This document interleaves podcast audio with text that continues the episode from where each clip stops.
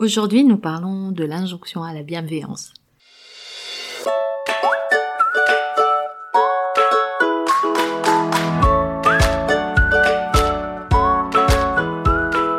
Vous écoutez Boom, le podcast qui vous propose des alternatives nuancées à l'injonction au développement personnel. Hello les amis, je suis Nadia Fiolnouri et durant les dix dernières années, je me suis passionnée pour les méthodes de développement personnel. Et ce que j'ai réalisé, c'est qu'il y a des injonctions et des généralisations qui peuvent être mal interprétées au point de vous causer de la souffrance, frustration, culpabilité, dépréciation de soi. Mon challenge avec ce podcast est de vous donner un condensé d'outils pour réfléchir à comment vous pouvez appliquer ces idées nuancées, peu importe la saison de vie dans laquelle vous vous situez.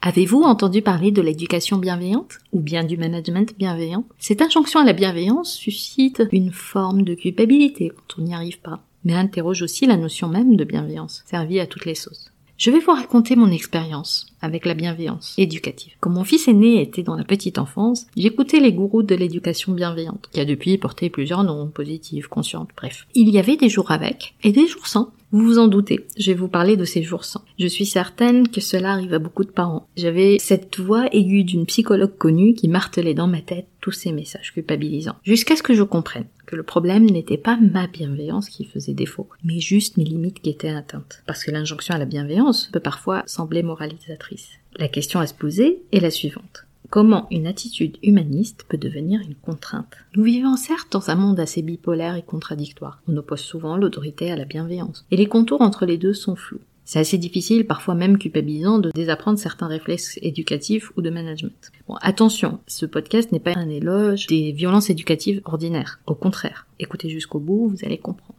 Car il y a cette croyance sur ce que devrait être une relation parent-enfant, employeur-employé, une relation verticale où l'on attend des uns de répondre aux contraintes des autres. Il n'y a pas de secret. Lorsqu'on se situe à un niveau d'égalité, d'altérité, sans condition et sans attente d'obéissance mais de coopération et d'entraide, on arrive à rester dans la bienveillance. Dans ma parentalité, j'ai arrêté de voir ces moments qui ne collaient pas à l'injonction à être bienveillante en toutes circonstances. Vous savez, comme ces comportements décrits dans les livres d'éducation. Je voyais ces moments comme des signaux qui indiquaient juste que j'avais besoin de me reposer, de dormir plus ou de me faire aider. La bienveillance comme valeur humaine est une valeur qui me guide. Une de mes meilleures amies m'a même un jour dit que j'étais intransigeante avec la bienveillance. Et c'est vrai. Et c'est la raison pour laquelle cet épisode du podcast est une sorte de stretching intellectuel pour moi. Et le problème avec l'injonction à la bienveillance se situe à un niveau très subtil. Un niveau dans lequel on fait de la bienveillance un objectif de performance. On s'écarte donc d'une valeur humaniste. Elle devient non pas une valeur qui permet de traiter humainement ses enfants, ses collaborateurs, les êtres humains. Quand la bienveillance ne se focalise pas sur la relation, mais sur le résultat attendu de cette relation. Alors il est indéniable que la bienveillance active une certaine chimie dans le cerveau, qu'elle solidifie les liens et crée des passerelles. Il est même certain que quand on traite les autres humains avec bienveillance, on leur évite une production d'hormones du stress. Choisir la bienveillance, c'est choisir une relation gagnant-gagnant, un cercle vertueux. Et on le sait, éduquer ou manager par le stress crée quant à eux un cercle vicieux où le stress, l'anxiété, le décrochage, le burn-out sont garantis. Mais faut-il pratiquer la bienveillance pour obtenir des résultats, pour être performant ou performante? Quand je me suis penchée sur la question, j'ai fait une découverte. Saviez-vous qu'en philosophie, les théoriciens de la bienveillance sont des théoriciennes?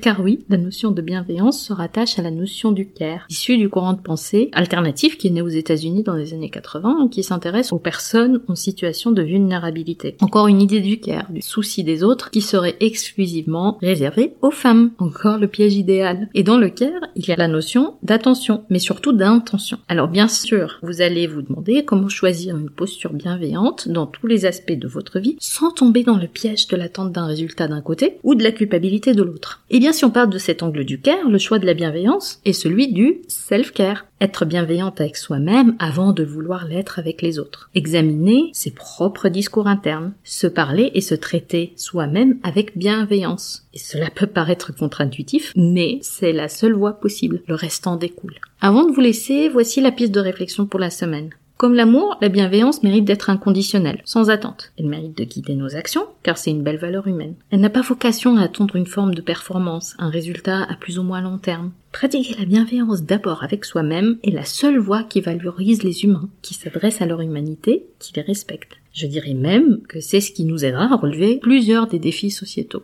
Ah, une dernière chose. Je souhaite dédicacer cet épisode à une super fan du podcast. Elle s'appelle Céline. Lors d'un de nos nombreux échanges, Céline, qui connaît mon intransigeance avec la bienveillance, m'a challengé à parler de l'injonction à la bienveillance. Donc un clin d'œil à Céline. J'espère que le défi est relevé. Et si vous aussi, comme Céline, vous souhaitez que j'aborde un sujet particulier sur le podcast, n'hésitez pas à venir me le dire sur Instagram ou en commentaire sous les notes de l'épisode sur boom.sofrolab.com. Je vous mets tous ces liens dans les notes de l'épisode. Pour conclure, rappelez-vous que ce n'est pas parce que vous appliquez les bonnes méthodes que le bonheur vous est dû.